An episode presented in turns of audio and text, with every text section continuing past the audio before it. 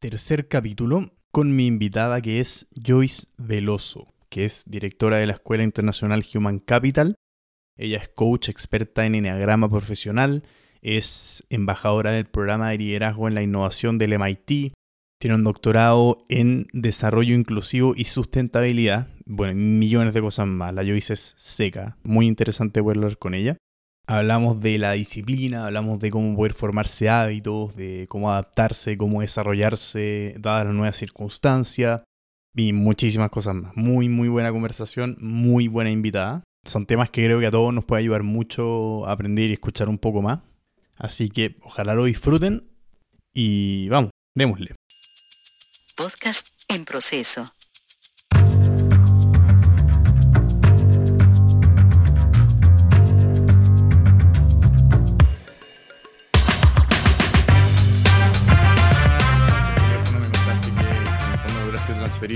Toda tu actividad al formato online. Entonces, ¿cómo han lidiado con eso? ¿Cómo se lidia con gente que hoy día al final mucha no está trabajando o tiene que cambiar por completo la forma de trabajar?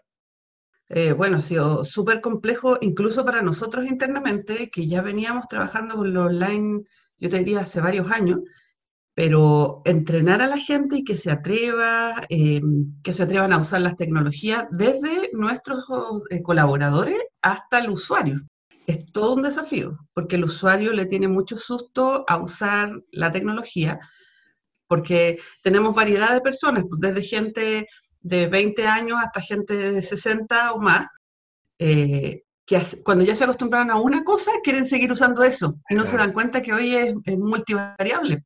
Sí, y, ese cambio en, como formato de, de ya las actividades, ¿es transitorio o, es que, que tenga alguna proyección, digamos, más permanente?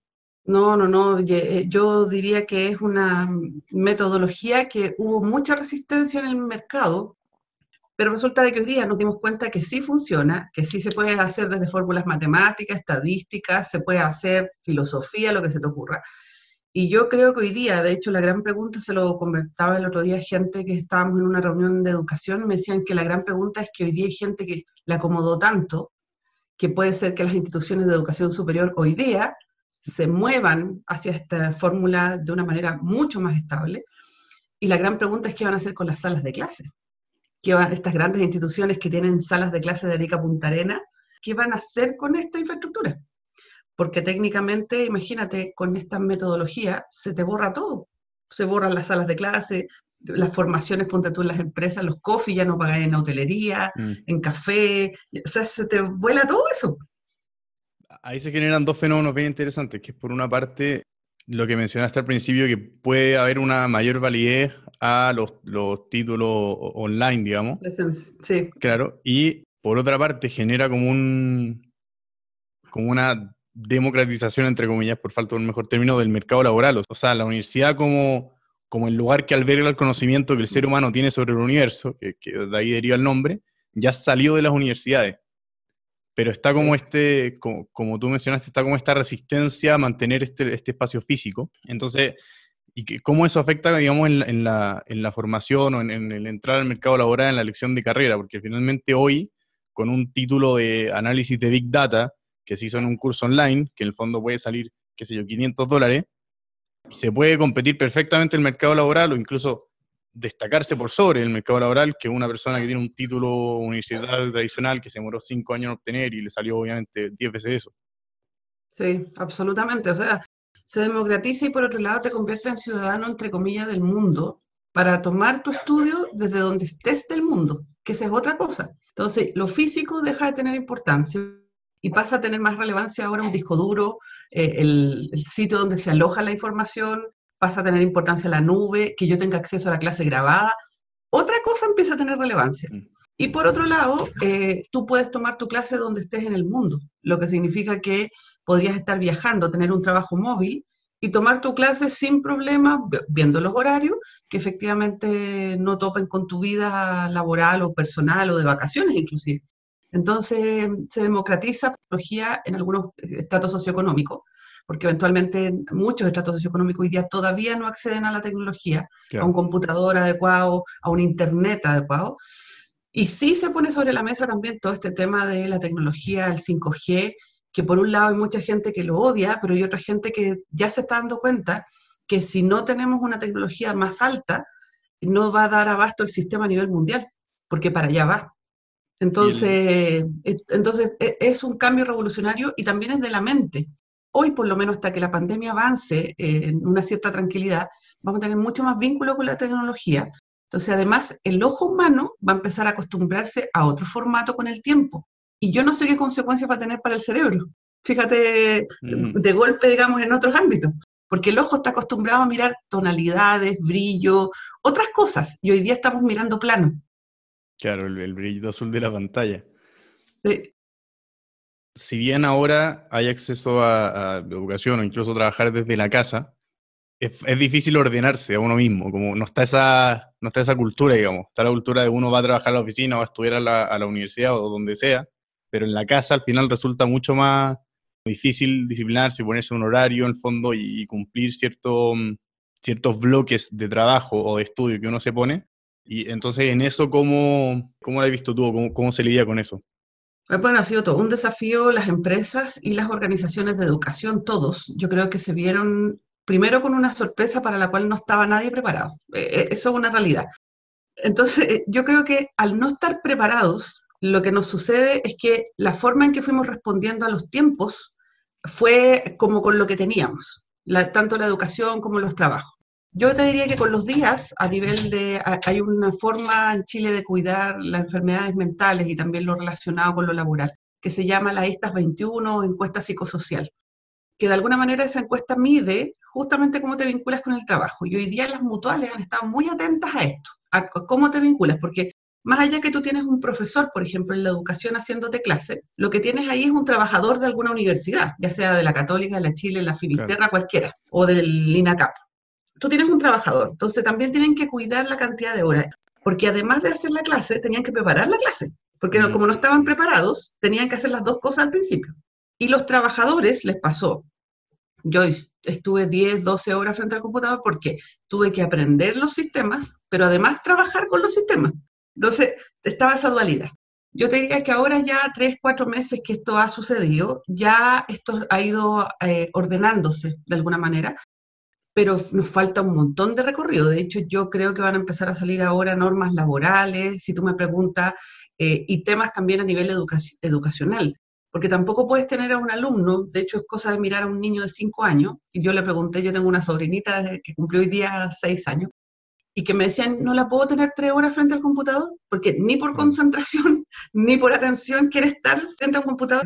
Entonces yo te diría que con el tiempo han ido sucediendo dos cosas. Uno, se ha ido ordenando, hay gente que sola se ha ido ordenando, pero hay otros que han ido pidiendo ayuda. Como te digo, a las mutuales, que han salido a entrenar, a dar cursos de capacitación, otros han pedido ayuda a gente como yo, por ejemplo, que nos piden entrenamiento para la empresa, para que se ordenen los tiempos, para que se ordenen en términos del uso de las temporalidades, porque si no es una locura.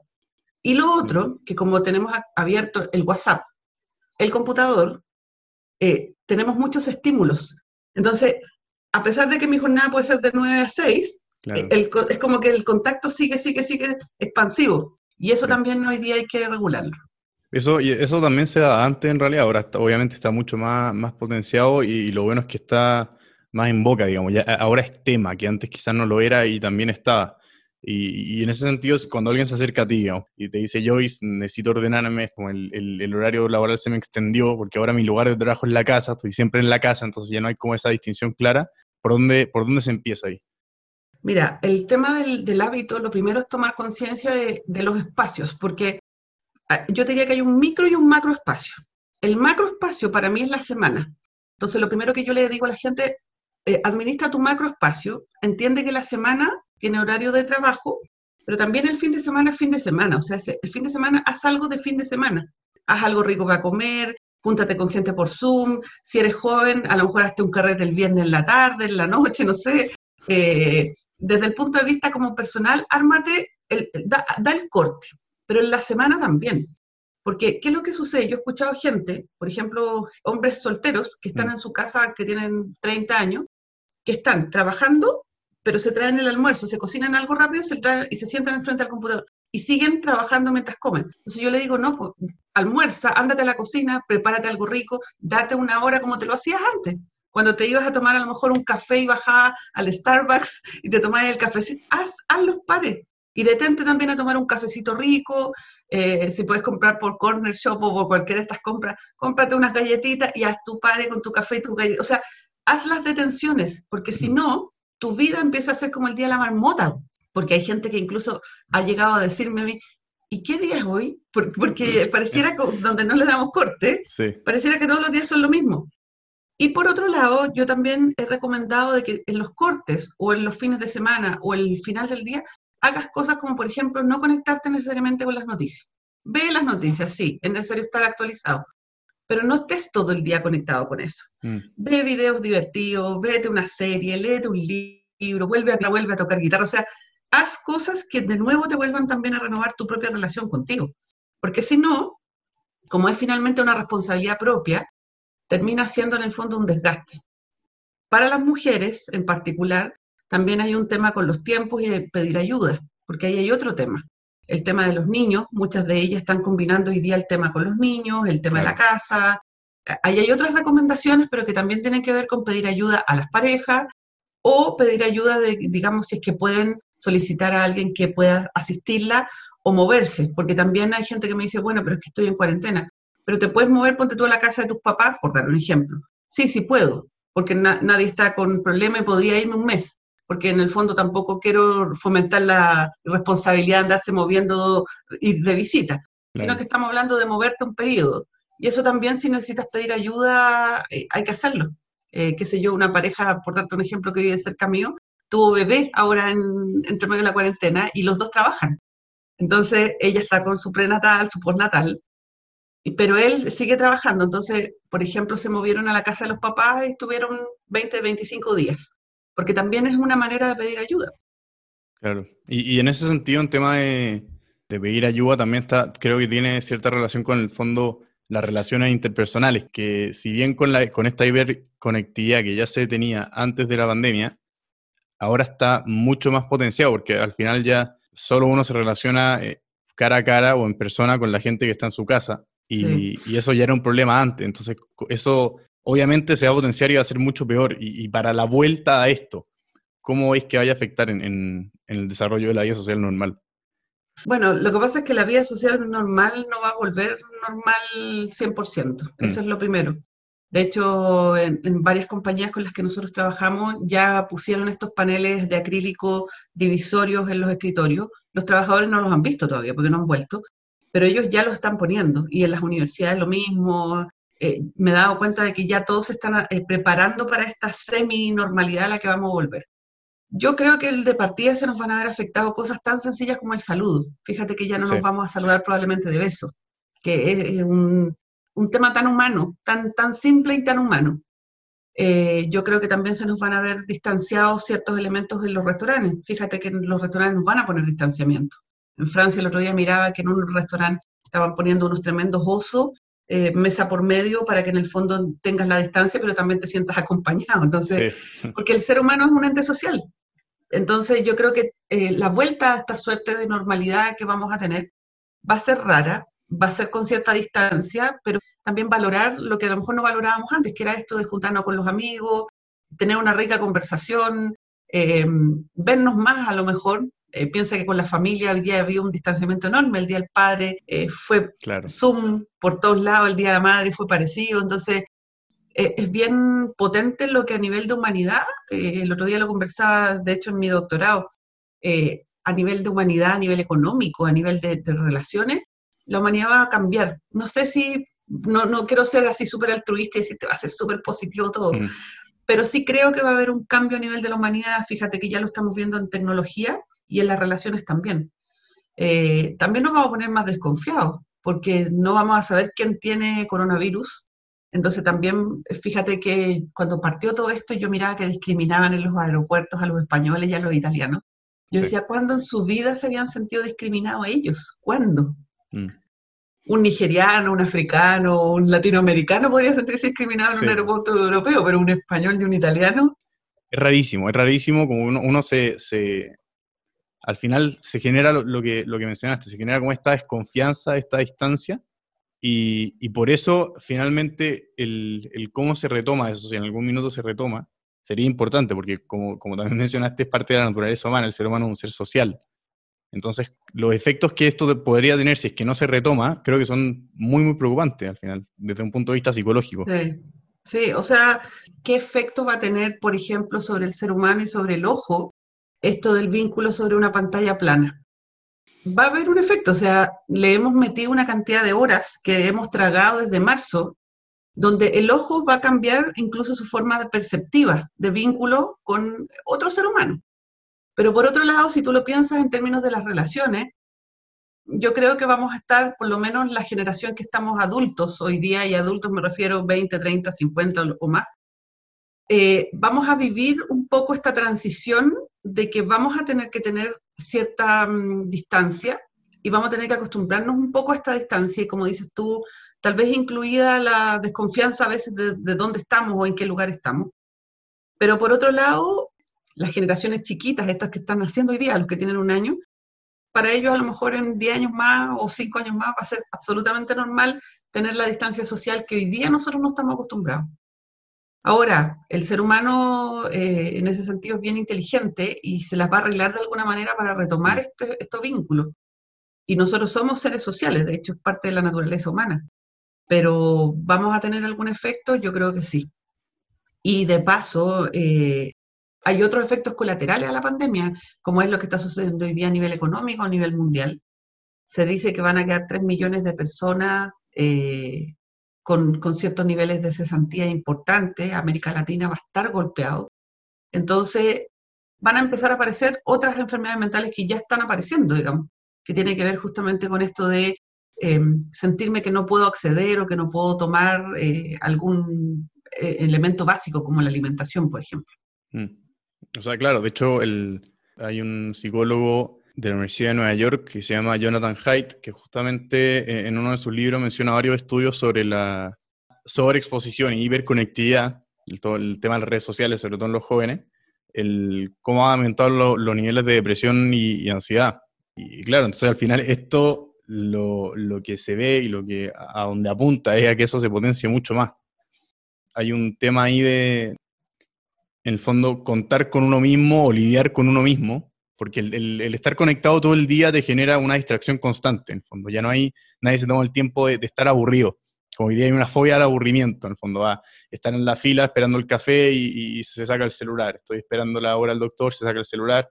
Estoy esperando la reunión antes de que llegue el, jefe, se saca el celular. Entonces, como va a ser importante, o quizás tener un rol importante, de volver a estar aburrido meterse en el propio cerebro y estar solo con los propios pensamientos, porque al final hoy día está casi la obligación de, hasta cierto punto. Así es. Sí, el tema de cómo lidiar contigo y de alguna manera como el autoconocimiento inclusive. Mm. Eh, fíjate que incluso hasta en los colegios se había eliminado el tema de la filosofía. Eh, y evidentemente lo que produce es que eh, al estar hiperconectados, nos hiperconectamos hacia afuera. La pregunta es qué está sucediendo hacia adentro. Eh, de hecho, las crisis de muchas religiones y crisis que tienen que ver justamente con las personas, incluso con esta hipersaturación em, de compras, muchas veces mm. el concepto del shopping, la compra, qué sé yo, es todo un tema que de alguna forma eh, nos hemos involucrado sin querer y la tecnología nos ha invitado a esto pero hoy día el ser humano se está volviendo a preguntar, bueno, ¿y de qué me sirve todo esto? ¿Y de qué me sirve estar desconectado?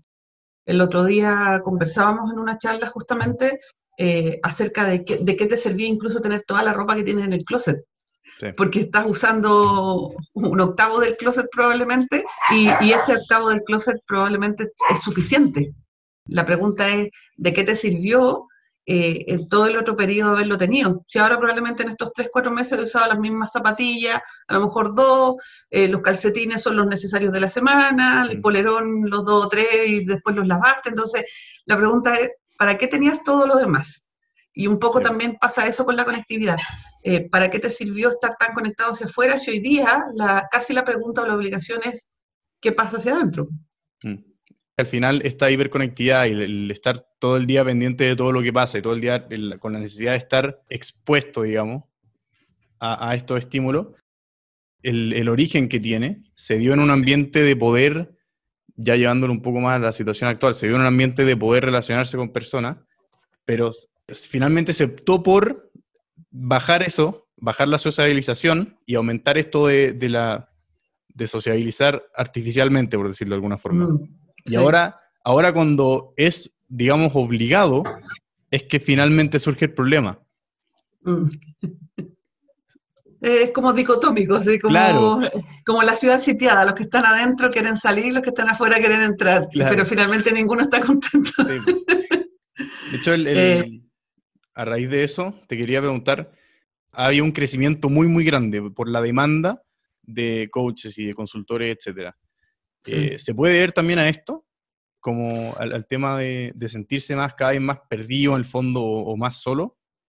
Mira, hay una mezcla de las sociedades desarrolladas, estamos teniendo entre comillas esta enfermedad, que es la de la suerte de soledad. Porque las sociedades que son más, eh, podríamos decir, retro, o más menos desarrolladas, qué sé yo, en el Amazonas, si tú te fueras a una sociedad de estas antiguas, incluso aquí las sociedades mapuche, todavía tienen mucho esto de socializar, de ir a la ruca, estar ahí en la cocina, cocinar el piñón en conjunto y está la abuela, el hijo, el niño, el amigo, puede venir un grupo incluso.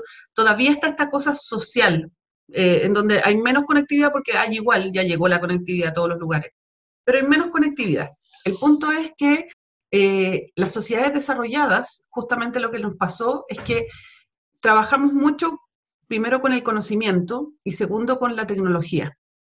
Y por supuesto la tecnología nos facilitó la vida hasta un cierto punto muy importante, porque efectivamente nos permitía trabajar, desarrollar y hacer cosas mucho más rápido. O sea, un cálculo que antes tú hacías eh, a mano y el otro día lo conversamos con, con un metodólogo que tú tenías que hacer a mano de estadística, por ejemplo, probabilidades eh, que te demoraría una semana. Hoy día un software que se llama SPSS o cualquiera de estos asociados te lo hace en segundos.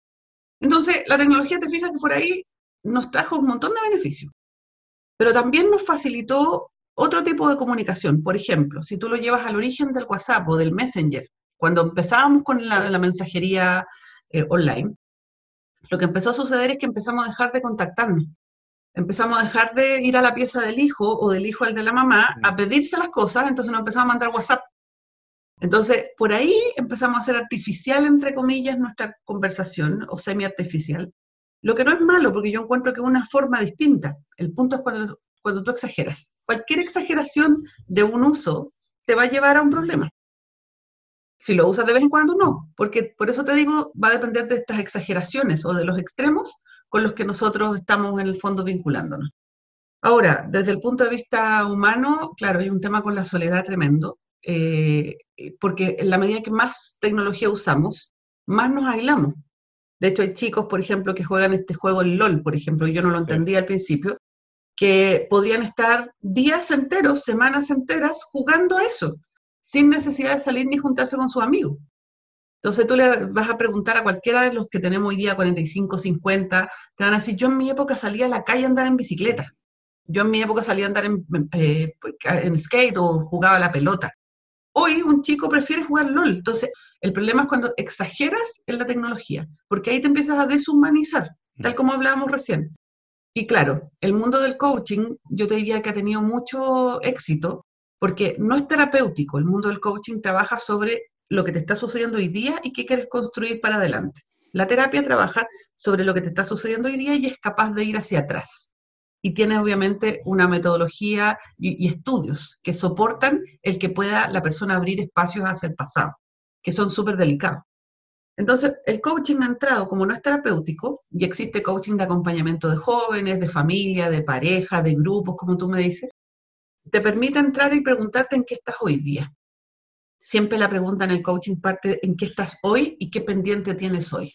Quiero tener pareja, quiero socializar, quiero entrar a la universidad, quiero ser mejor persona. Y empiezan estos, estas, entre comillas, que parecen wish, que parecen deseo, eh, como make a wish, eh, donde tú le planteas esto al coach. Y ahí es donde también te tienes que hacer cargo de cómo tú construyes esa felicidad. Porque de hecho yo siempre digo, tú puedes construir la felicidad que tú quieras, pero te tienes que hacer cargo de hoy para adelante cómo lo quieres construir y hacerte disciplinadamente cargo.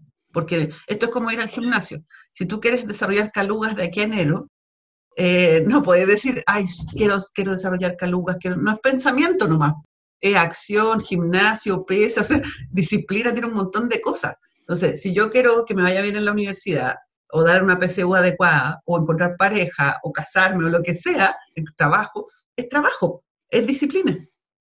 De hecho, justo ese, es un punto muy, muy importante que quería tocar, porque al final lo que mencionaste de la tecnología, de que ha acelerado muchos procesos y de que en el fondo tiene este, este aspecto de instantaneidad de las cosas, también hay un tema de cortoplacismo que se genera, de que todo se quiere hoy y, se quiere todo rápido, porque al final, antes, antiguamente, yo quería ver una película y tenía que esperar a que saliera en el cine, o, quiero escuchar música y que esperar a que salga en la radio.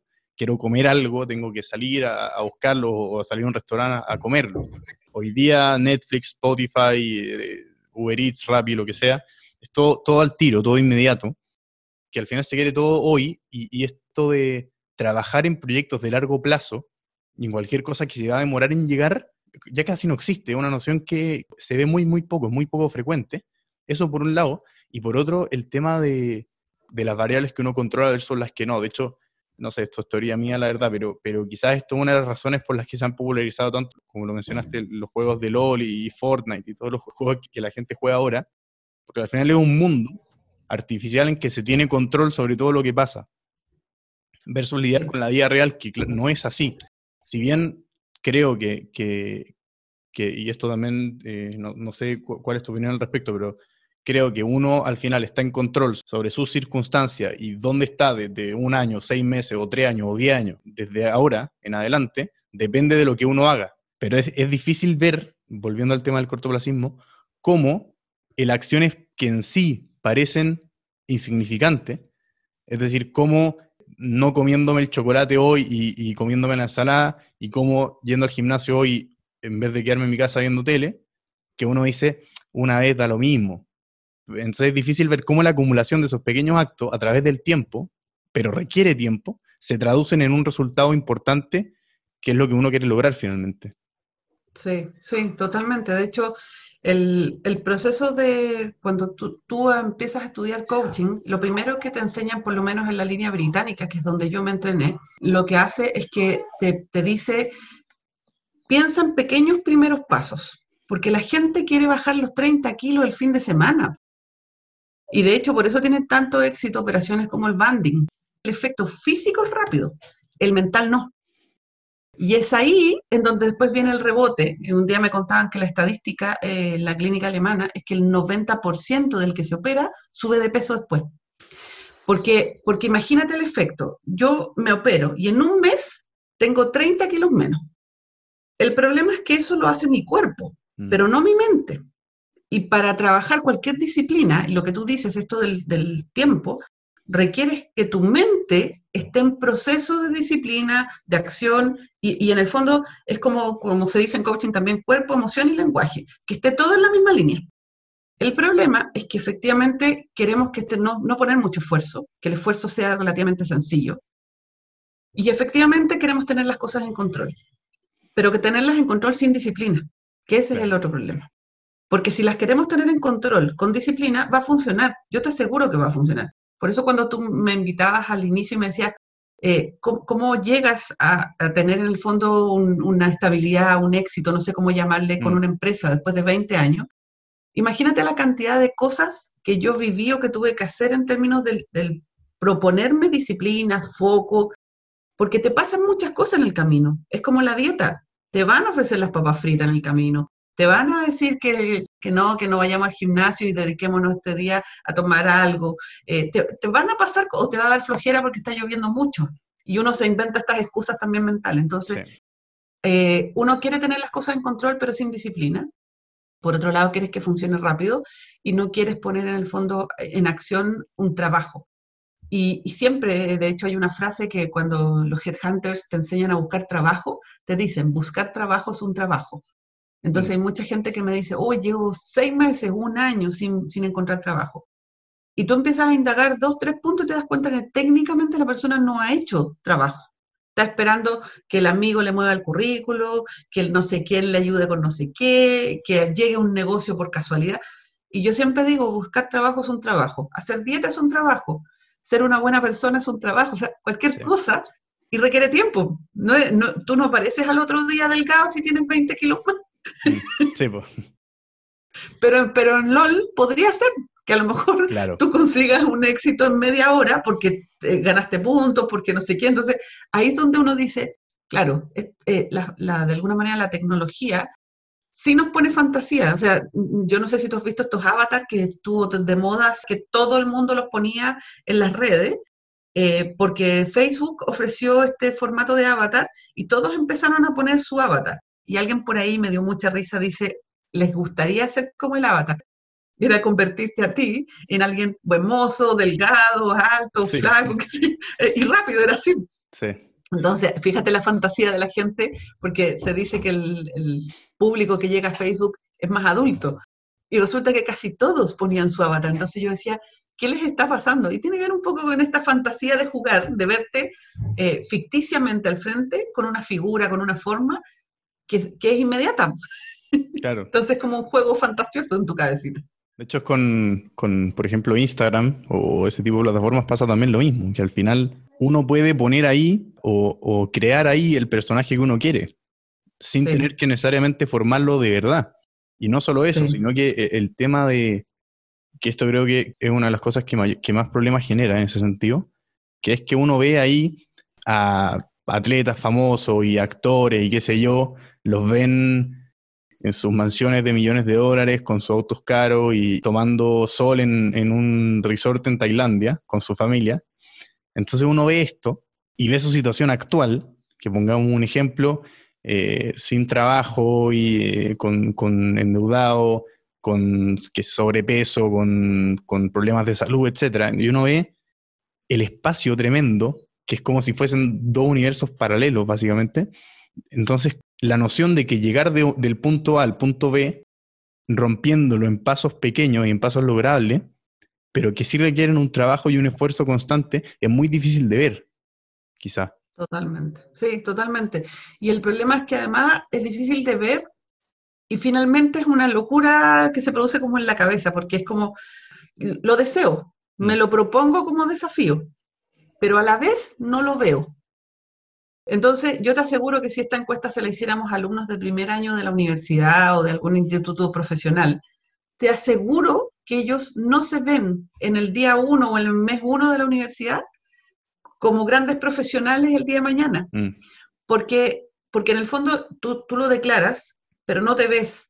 Entonces, ahí en coaching, por ejemplo, como te decía delante, en la mirada más británica, que tiene harto de programación neurolingüística, te dicen, visualice, haga paso, mantenga disciplina, porque si tú quieres tener una gran familia o quieres ser un gran profesional o el deseo que tú quieras, puedes, puede ser cumplible. El problema está que si tú en el camino dejas de ver ese gran deseo que te propusiste, te pierdes, te puedes perder. Mm. Y eso es lo que muchos, yo te diría, seres humanos y personas se van cuestionando en el camino. Eh, y por eso el tema del coaching, porque el coach finalmente es como tu entrenador. De hecho, viene el primer, el primer hombre que se da cuenta de este fenómeno, es Tim Galway, y es con el tenis.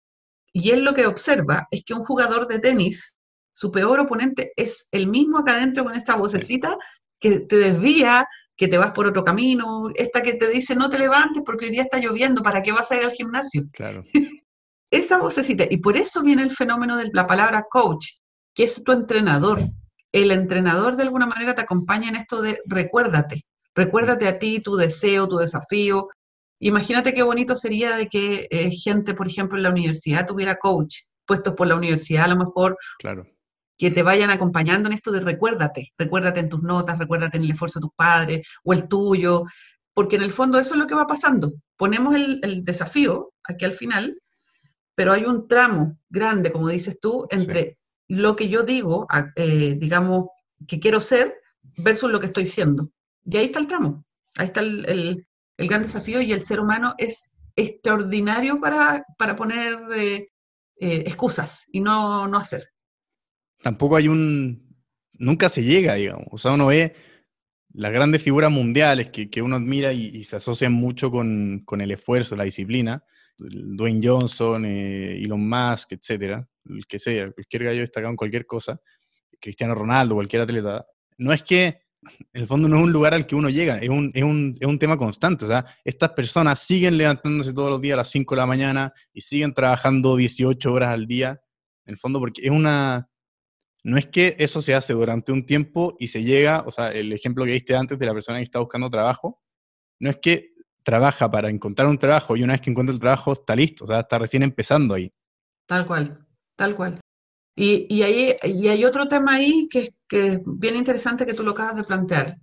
Es el tema de que cuando tú llegas, habitualmente, como le pasa, por ejemplo, a gente como Bill Gates y otros de estos grandes, cuando ya llegaron a ser multi, multi, multimillonarios, que ya no pueden ni contar eh, la cifra de la cual son dueños, cambian el foco.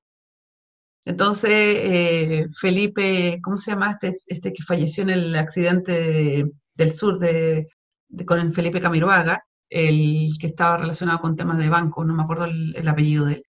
Eh, él también tenía muchos, muchos millones, Mm. Pero llegó un punto en que lo que hace es que levanta eh, el desafío Levantemos Chile por el el tema del terremoto. Entonces, cambias también tu foco. El mismo éxito o el mismo camino o disciplina que te llevó hacia un tipo de éxito, tú lo pones otro desafío. Porque imagínate hacer un desafío primero de empresa y convertirte en un hombre exitoso en empresa, pero después convertirte en un hombre exitoso en una ONG que hoy día funcione, que es una maravilla de fundación y que está para atender todas estas necesidades de nuestro país, también te permite ponerte a prueba, porque es otro desafío. Uno es con dinero y el otro es con pobreza. Entonces, imagínate ahí, tienes dos desafíos totalmente extremos y en ninguno de los dos probablemente él sabía que iba a ser exitoso. Lo único que sí él sabía que tenía disciplina y foco.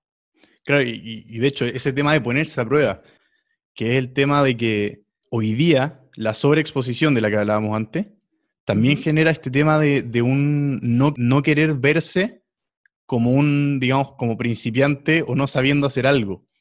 Porque para empezar cualquier proceso, cualquier, aprender cualquier cosa nueva, obviamente uno parte no sabiendo nada.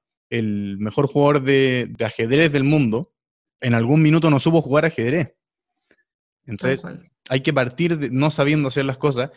Y eso es un problema, porque al final hoy día, esto que uno en el fondo, en Internet, crea su propio avatar, y puede poner su propio avatar, uno ve que todo el mundo está perfecto y todo el mundo es experto en todo y, todos tienen todo claro. Entonces, el ponerse voluntariamente en esta posición de no sé, no sé hacer esto y estoy aprendiendo, justamente requiere el no saber y el exponerse a, lidiar con las falencias de uno mismo, con las debilidades de uno mismo.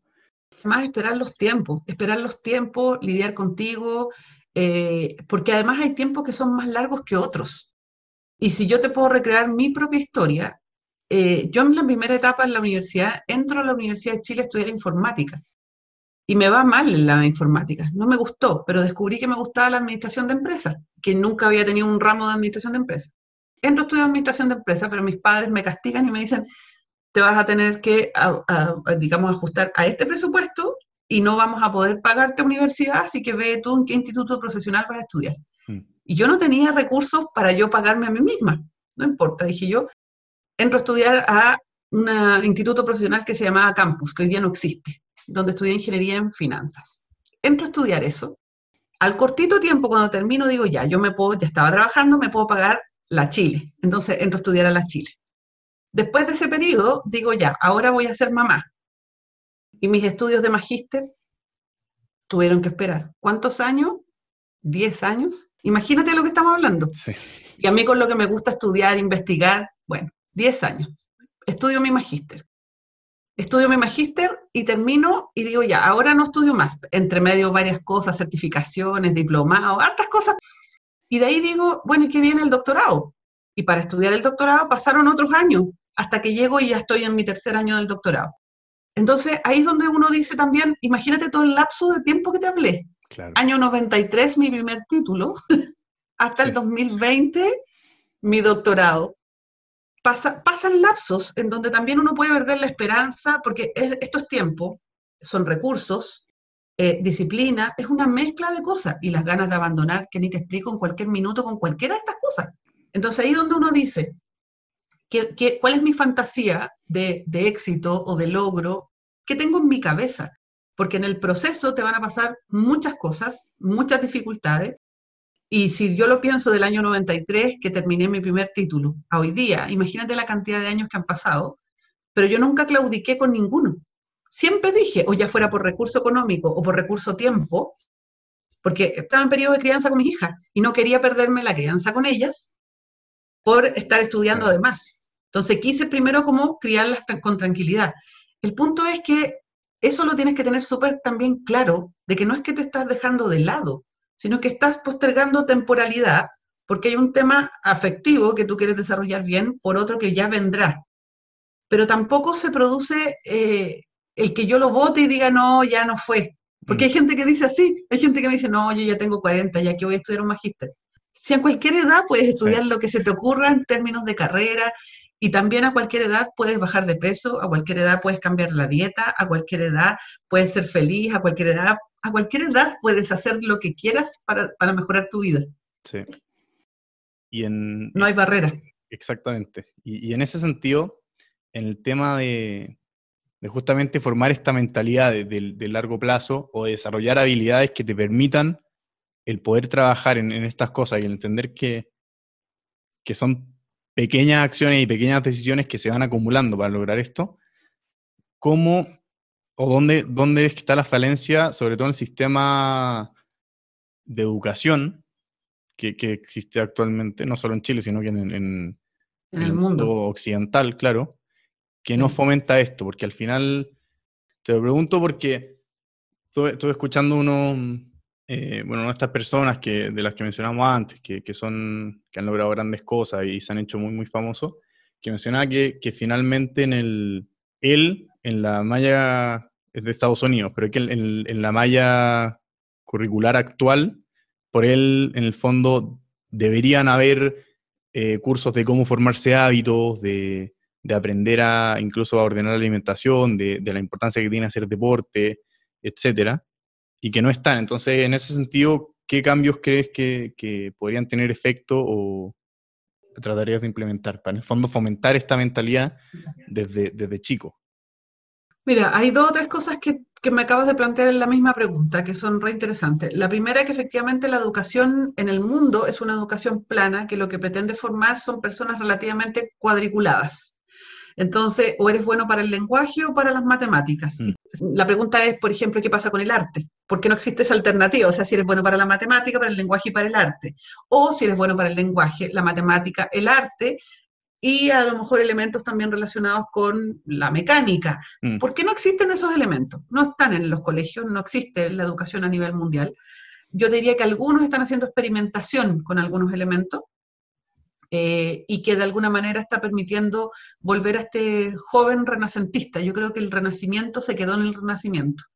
Imagínate en la época de Da Vinci, Da Vinci pintaba, eh, hacía investigación, hacía poesía, eh, era ingeniero, o sea, si tú lo piensas, un personaje como Da Vinci desarrolló siete, ocho, nueve habilidades en paralelo y no pasaba nada en ese tiempo. Al revés, no era extraño. La pregunta es por qué hoy día las escuelas, las, las, universidades, los colegios no incorporan nuevamente esta educación más renacentista.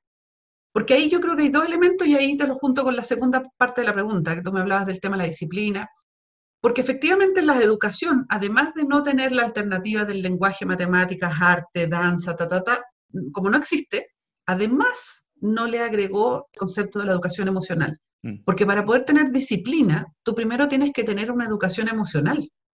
Porque, de hecho, en mi investigación doctoral estuve un año eh, justamente revisando cuáles eran las emociones principales básicas del ser humano. Y es la rabia, el miedo, la tristeza y la alegría. Estas son las cuatro que son más recurrentes de repetición iniciales. Las otras son más sofisticadas. Mm. Cuando ya empiezas a hablar del amor, de otras eh, emociones, son más sofisticadas y nacen de estas cuatro. Estas cuatro emociones no son, no son transitadas en ninguna escuela. No hay una clase de educación emocional que se tome en serio. Y por supuesto, desde ahí tampoco existe una clase de educación emocional con disciplina. La disciplina pareciera que viene de la casa, pareciera que es algo casual, o pareciera que el chico la desarrolla porque su genética lo hace ser más disciplinado. Claro. Imagínate qué, casual es. O sea, podría ser que en un, colegio de 1500, capaz que a lo mejor haya 10 con disciplina y, listo, y, listo. Y esos son los que llegaron a la universidad o lograron algún tema, etcétera. De hecho, Claudio Naranjo, que es uno, un psiquiatra que yo estudié por mucho tiempo, él falleció el año pasado, y él decía que efectivamente el gran problema de la educación es que nos están formateando para ciertos formatos nada más, pero se les olvida la parte emocional, el autodescubrimiento, el autodesarrollo. Y si tú me preguntas a mí a lo que deberían, deberían volver las escuelas, los colegios, es justamente a potenciar ese renacimiento, el concepto del alumno renacentista. Porque si tú lo piensas, de los 12 años de colegio, si tú lo conversas con algún educador, te, te podría decir perfectamente que esos 12 años se podrían convertir en 6. Porque acuérdate que un año te pasan la materia y el otro te la repasan. ¿Qué significa eso? Que perfectamente podríamos ocupar el tiempo bien de seis años, imagínate lo que te estoy hablando. Seis años para potenciar chicos y chicas renacentistas.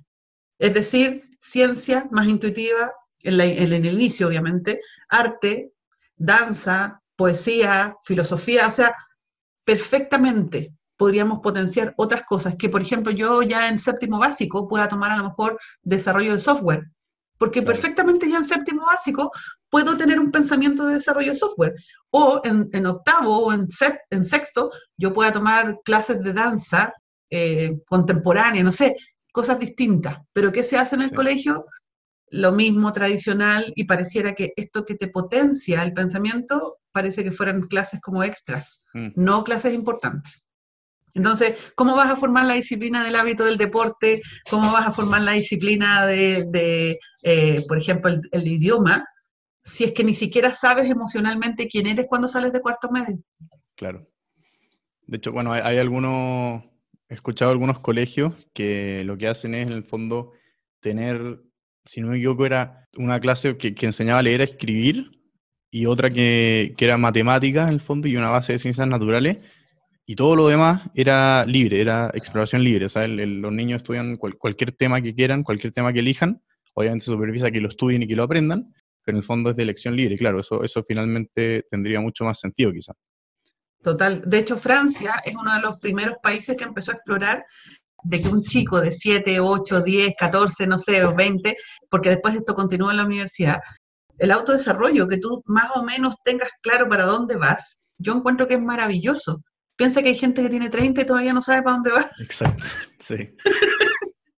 Entonces, que ya te lo empiecen a fomentar en la educación, en séptimo, octavo, por ahí cuando ya empiezas a tomar ciertas decisiones, yo lo encuentro precioso. Y eso te hace consciente y también te hace em, disciplinado contigo, te hace darte cuenta que efectivamente, si quieres aprender un idioma, lo que tú dijiste, por ejemplo, te voy a contar un dato. Mm. ¿Tú sabes cuál es el, el porcentaje de personas que abandonan un curso de idioma o que no lo terminan?